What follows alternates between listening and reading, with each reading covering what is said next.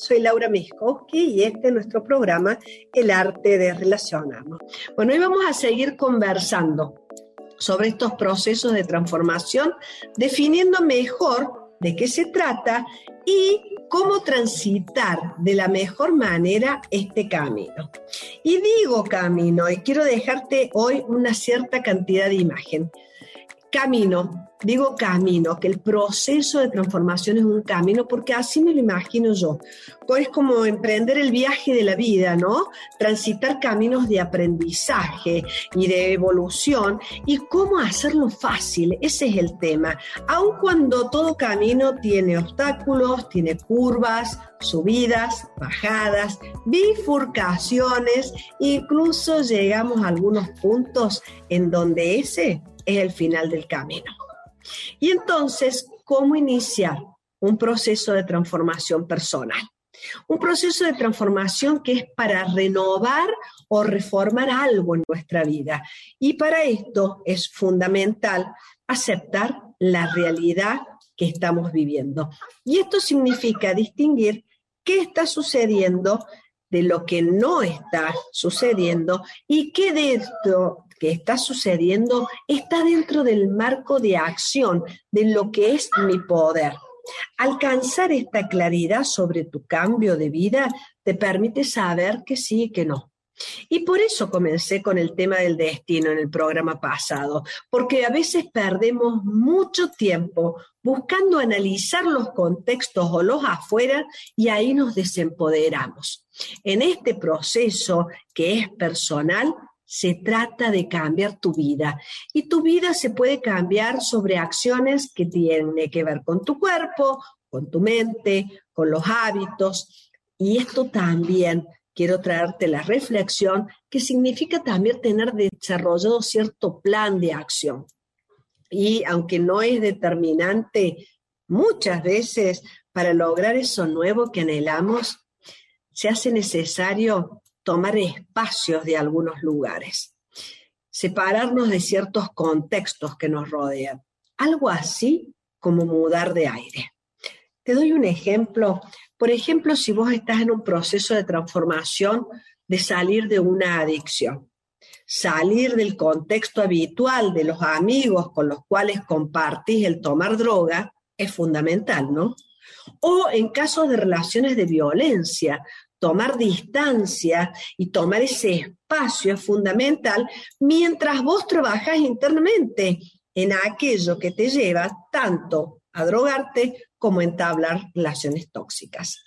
También tener en cuenta lo necesario que es el acompañamiento de otro y la pedir ayuda, la asistencia de personal idóneo, acompañamiento terapéutico, buscar ayuda, hacer terapia, es fundamental. ¿Por qué? Porque esto nos va a auxiliar a la hora de cambiar la narrativa de nuestra historia. En el proceso de transformación hay un cambio de lo que del relato que me cuento. Yo digo del cuento que me cuento, de aquello con lo que sostengo muchas veces el conflicto. Y también esto la terapia, el proceso con otra persona, me va a aportar ese cambio de percepción en cuanto a la comprensión que tengo que hacer. Otro punto importante en esto de estar relacionándome con la propia evolución es ser responsable sobre las cosas que suceden dentro mío. Y esto es fundamental, cultivar conscientemente este punto, también para poder distinguir qué es lo que me sucede a mí y qué no es mío. ¿Cuántas veces te has estado haciendo cargo de lo que no es tuyo? Eso es algo que nos toca siempre, ¿no te parece? Bueno, es una responsabilidad con vos mismo, hacerte cargo de lo que no es tuyo.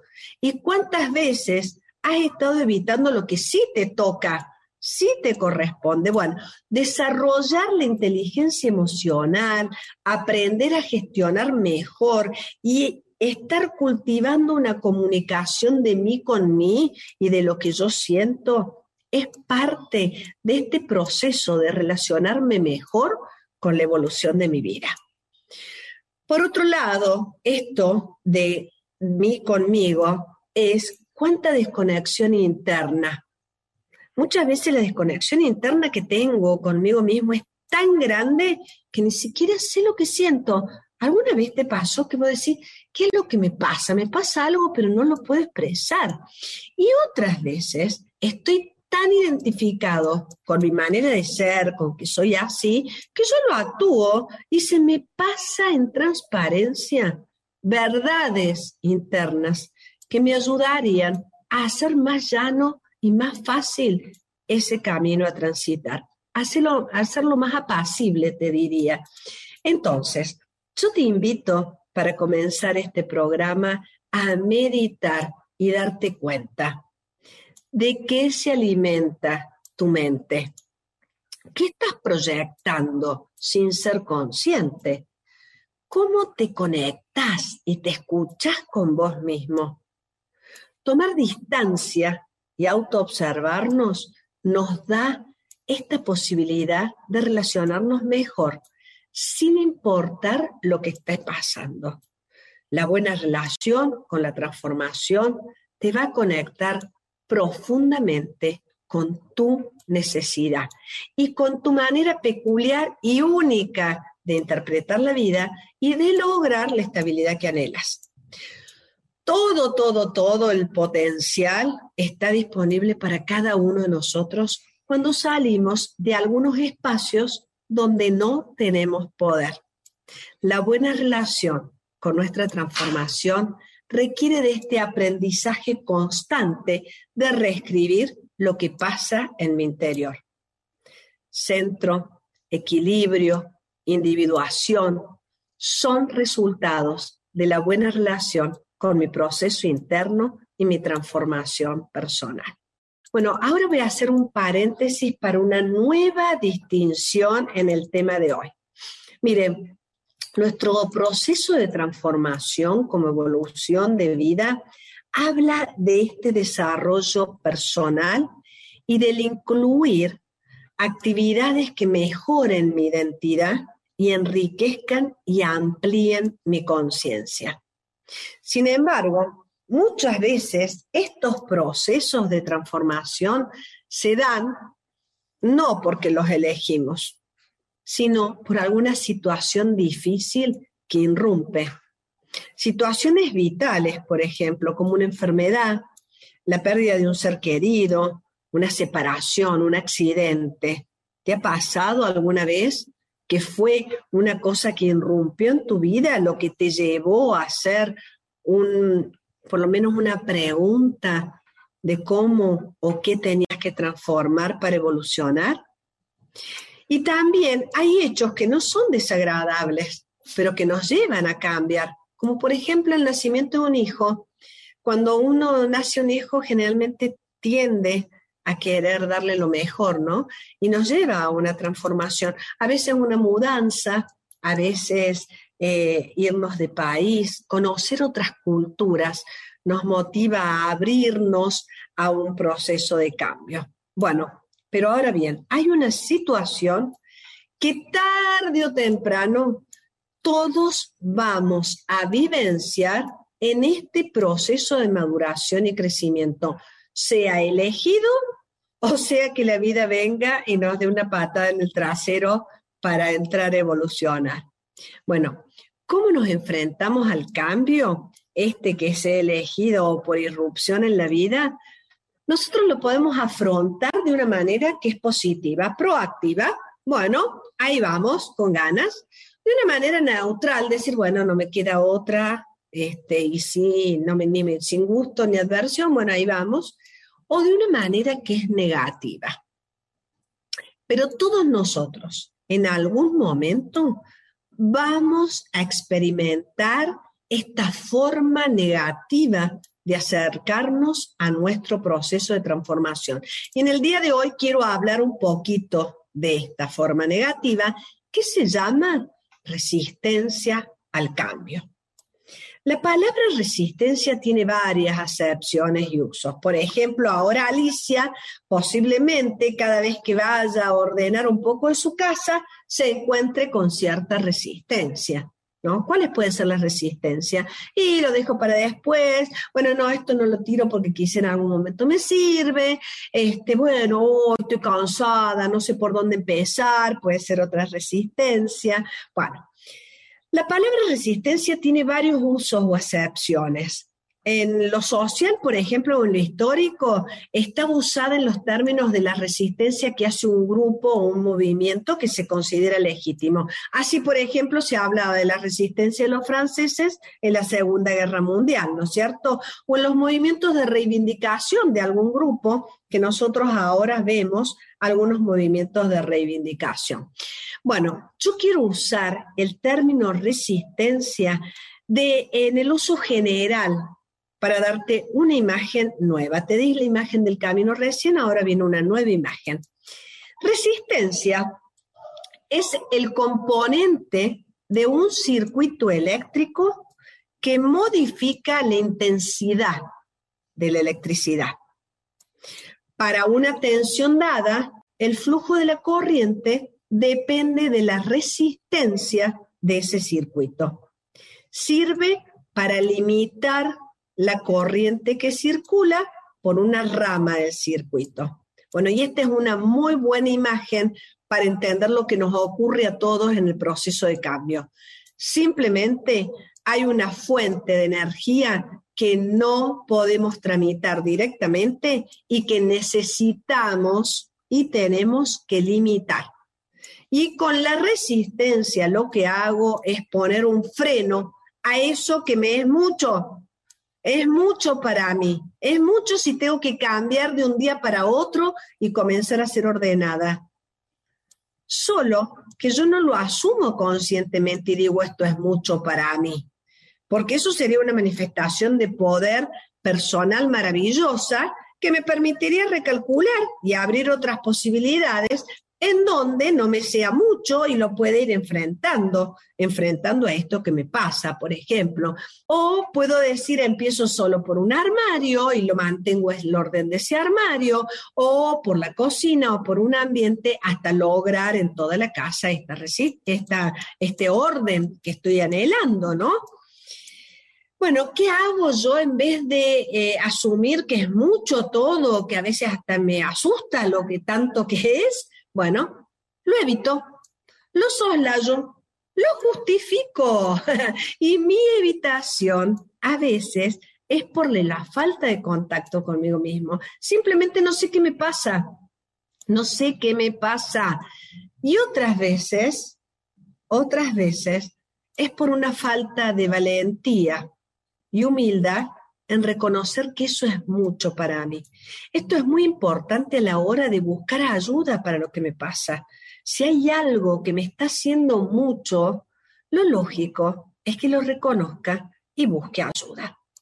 La resistencia a la hora de relacionarme con mi propio proceso de transformación y evolución significa que debo estar atento para encarar un conjunto de conductas y actitudes de rechazo o de oposición que me van a surgir frente a esa transformación o sobre algún aspecto específico de ese cambio. Por ejemplo, una resistencia muy común, yo soy así. ¿Lo has escuchado alguna vez eso? Bueno, yo soy así. Bueno, no me gustaría empequeñecer este tema de las resistencias y pensarlo solo como auto boicot, porque a veces decimos, ah, me estoy auto boicoteando. Es mucho más profundo, gente, que un auto boicot. Es algo que tenemos que saber que a todos en algún momento nos va a surgir. Estas resistencias son de distintas naturalezas y dependen de la estructura de nuestra personalidad y de la defensa que cada uno de nosotros tenga. Son inconscientes, van a surgir de forma automática y muchas veces significan una protección, una protección a la angustia que me puede dar eh, esta toma de conciencia, una protección al juicio de valor que tengo sobre sí misma si no soy perfecta, por ejemplo, o si no lo hago bien, incluso eh, tomar noción y conciencia de que tengo un conflicto puede angustiarme. A veces tiene que ver con que nos protege de o, nos em, o, la base de la resistencia, hay un montón de creencias que me limitan, pensamientos que de pronto puedo pensar que son deseos inaceptables. Mira, te doy un ejemplo. Hace poco trabajando con una clienta, ella pudo darse cuenta después de cierto tiempo de resistirse, que le cuesta mucho lidiar con la rabia. Y que siente, ella siente esa rabia y su mecanismo es ser estructurada, fría, distante, para no sentir. Es como si ella eyectara de sus emociones. ¿Sabes qué rico es darse cuenta de este mecanismo que cada uno tiene? ¿Sabes el salto de transformación que ella puede hacer porque ahora reconoce cómo es el vericueto de su mente? Bueno, ella para no entrar en contacto con su rabia, se eyecta emocionalmente y se vuelve fría y distante. Y ¿cuánto se ha perdido de sí misma?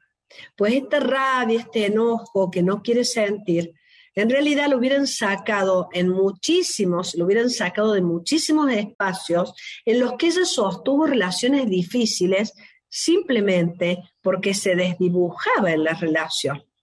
Bueno, el tema de las resistencias es parte de lo que aparece en el proceso de relacionarnos con nuestra transformación. Y requiere saber que va a estar y requiere saber que nos estamos resistiendo, evitando descubrir, evitando sentir alguna vivencia que pueda doler, como así también tenemos resistencia a cambiar, porque hay cierto grado de seguridad a pesar de que esto es un conflicto, a pesar de que esto puede ser una enfermedad, a pesar de que esto es una situación de displacer, hay cierto equilibrio que hemos alcanzado, aunque sea a costa de renuncia y limitación. Bueno, por eso es tan importante ser consciente que en algún momento nos vamos a resistir. La transformación personal requiere autorreflexión, mucha autorreflexión. Por eso la meditación va de la mano de este proceso de transformación. Poder aquilatar un observador grande dentro que me permita en generar ese espacio de tiempo y de espera para autoobservarme, para desarrollar la autoconciencia, también para marcarme objetivos muy claros y muy realistas en cómo emplear mi tiempo, mi energía y evidentemente para todo esto se necesita voluntad. Resistirse al cambio tiene mucho que ver con todas las creencias que yo tengo sobre lo que es la vida y sobre mí misma. Todo este camino es posible que encuentre muchas creencias limitantes que me impiden avanzar. Son creencias que están en la base. Digamos que la resistencia está al servicio de estas creencias, al servicio de las creencias restrictivas. Qué loco, ¿no? Pero tiene que ver con las conciencias estrechas, con las imágenes de cómo deben ser las cosas, con los mandatos, con los permisos que hay en el seno de mi grupo de pertenencia, etcétera. Bueno, todo esto es lo que estoy defendiendo cuando aparece una resistencia. Me estoy dando el tiempo que esta energía potente del cambio pueda limitarse para yo tener un proceso de adaptación en el cual el cambio también sea sostenible, ¿no? Bueno, es parte del camino entonces de relacionarme conmigo mismo, encontrar resistencias, que, como te dije, es una manera ecológica de bajar la intensidad a fin de que lo de fondo emerja y yo lo pueda tramitar, pueda reescribir, pueda integrar mi proceso de evolución. En realidad, tomar decisión de transformarse y evolucionar es una decisión de gran coraje. Detectar las resistencias es lo primero, para luego poder abordar estas, estas creencias limitantes que subyacen debajo y que eh, al eliminarlas yo lo haga de la manera adecuada, sin violentarme en mi proceso de transformación, sin juzgarme de una manera amorosa, porque esa es la idea de encarar mi proceso de evolución. Muchas veces siento que somos tan poco amorosos con nosotros mismos, no nos permitimos errores, por lo tanto no queremos ver ningún defecto, ¿no? Bueno, yo te invito, te invito en el programa de hoy a que tengas una visión y una percepción de autoconfianza. Cada uno de nosotros poseemos las habilidades necesarias para llevar a cabo este proceso y somos capaces, cada uno de nosotros, de visualizar nuestro futuro y la recompensa que supone este trabajo de cambiar. La relación que tenemos con nuestra propia evolución tiene mucho que ver con esta actitud que te estoy invitando, porque difícilmente se puede cambiar si no se tiene la voluntad para hacerlo y el amor hacia uno mismo para desearse ese cambio. Yo encontré un artículo en internet, eh, te lo voy a compartir, y dice que el ciclo emocional de la resistencia al cambio es muy similar a lo que Kluber Ross habla y propone en el caso del duelo.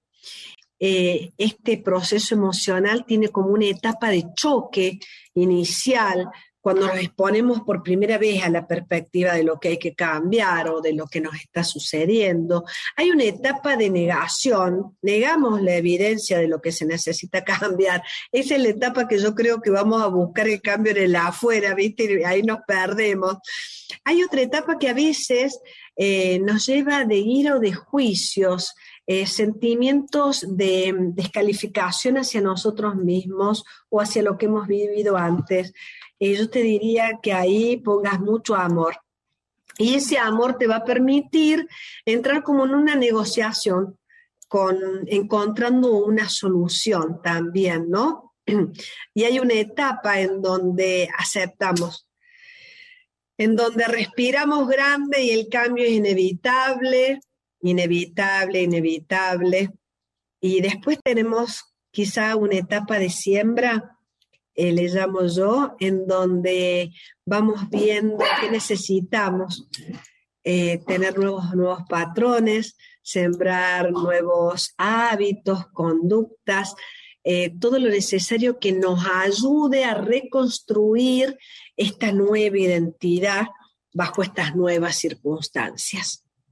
Bueno, como verás, un camino, como te dije, a transitar y yo estimo que vale la pena andarlo.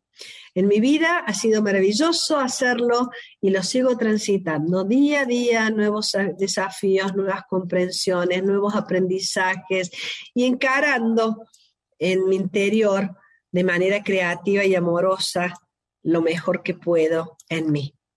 Un secreto, te dije que te lo iba a dar ahora. En mis primer secreto es no abandonar mi meditación diaria y algún tipo de movimiento, sea caminata, stretching, una clase de yoga, lo que sea. Mantener mi cuerpo flexible y mi mente eh, en, en focusing, en alerta, orientada, me ha servido mucho muchísimo, porque me da la observación necesaria de mí misma, la parte corporal para saber lo que siento. Acuérdate que las emociones suceden en el cuerpo. Y la parte meditativa para lograr esta distancia de la autoobservación y eh, tener mejor calibre de mí misma y de lo que tengo que transitar. Y lo segundo, lo segundo y más importante es dar pequeños pasos, paso a paso para ir consiguiendo y para ir viviendo. Siempre tengo una pregunta a la hora de mi proceso personal. ¿Esto me traerá paz? Si es así, aunque me resista, voy por ese camino. Y muchas veces ha sido un gran atajo.